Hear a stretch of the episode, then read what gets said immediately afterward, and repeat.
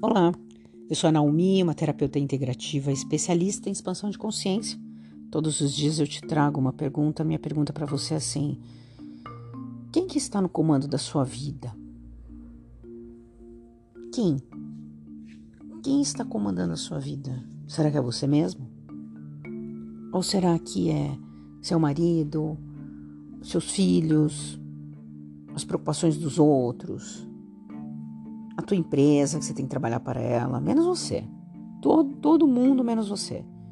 Quem está no comando? Você está fazendo por você, pelas suas intenções, pelos seus anseios, pelo seu projeto de vida, por aquilo que você escolheu, que você já sabe que você quer, ou você está fazendo para pagar conta, está empurrando e levando a vida do Zeca Pagodinho?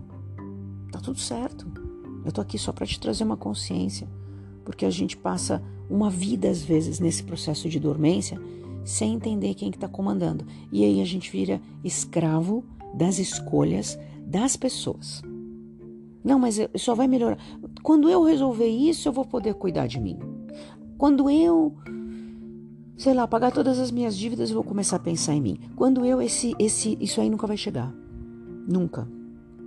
Justamente porque você não colocou uma intenção, você não colocou um comando, você não tem um projeto de vida, você nem sabe quem você é. Então, como é que vai fazer? Então, não reclame. Não reclame se você não está conseguindo trabalhar, se a vida está difícil. Você não se colocou no comando.